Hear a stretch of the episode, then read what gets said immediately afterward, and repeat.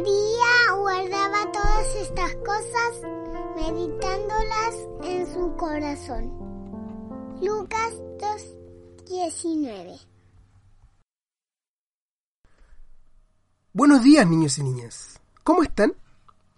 El día de hoy continuaremos con la interesante historia de Elizabeth Fry, aquella fiel cristiana que buscaba mejorar la vida de las personas que estaban en la prisión.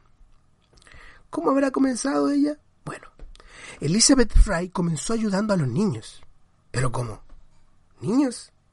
Sí. ¿Escucharon bien?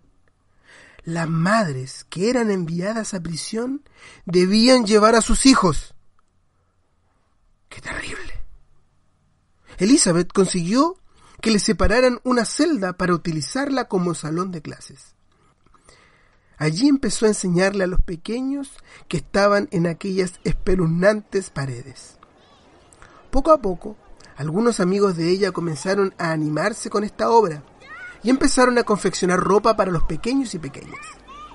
Luego llegaron materiales escolares. Otros amigos visitaban a las mujeres para enseñarles a tejer y a coser. Cuando se logró una buena calidad en el trabajo, tanto del tejido como las cosas que cosían, estas cosas se vendieron para comprar alimentos para las prisioneras.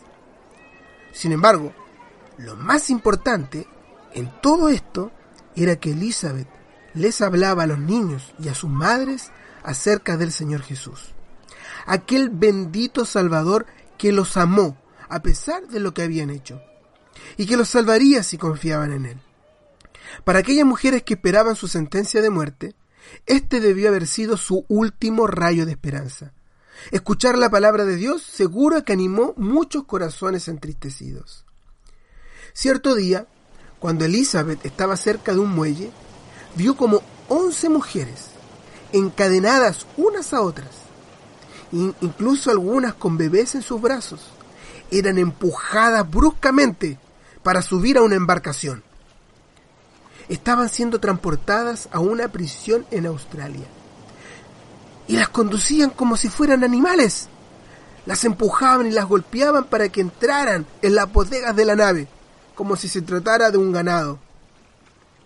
El viaje iba a durar varias semanas y era muy probable que algunas de ellas nunca llegarían a destino, sino que morirían en las condiciones en las cuales estaban. Elizabeth, nuevamente, quedó horrorizada con lo que vio. Tiempo después, tuvo la oportunidad de ir a hablar a la Cámara de los Comunes, es decir, al Parlamento británico. Allí ella pidió la abolición de cadenas, hierros, celdas oscuras y muchas otras cosas crueles que había en las prisiones. Cada vez que pudo, ella presentó las necesidades de los prisioneros delante de quienes podían ayudar.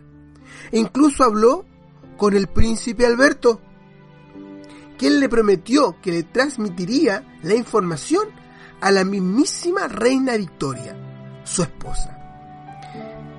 Niños y niñas, qué obra tan inmensa fue la que hizo Elizabeth en favor de los prisioneros durante su vida. Y todo comenzó por su amor al Señor Jesús. A todos los que nos están escuchando, niños, niñas, e incluso a los padres, les decimos, hay una obra que Dios ha preparado para que tú hagas. Sin embargo, primero debes consagrar tu vida a Él. Para eso, primero recibe al Señor Jesús como tu Salvador, como tu Señor. Y luego tendrás toda una vida por delante para que puedas vivirla para su gloria. Sí, pues, coméis o bebéis, o hacéis otra cosa, hacedlo todo para la gloria de Dios. Primera a los Corintios 10, 31. Paso a paso con mi Salvador, paso a paso voy con Cristo, fiando en él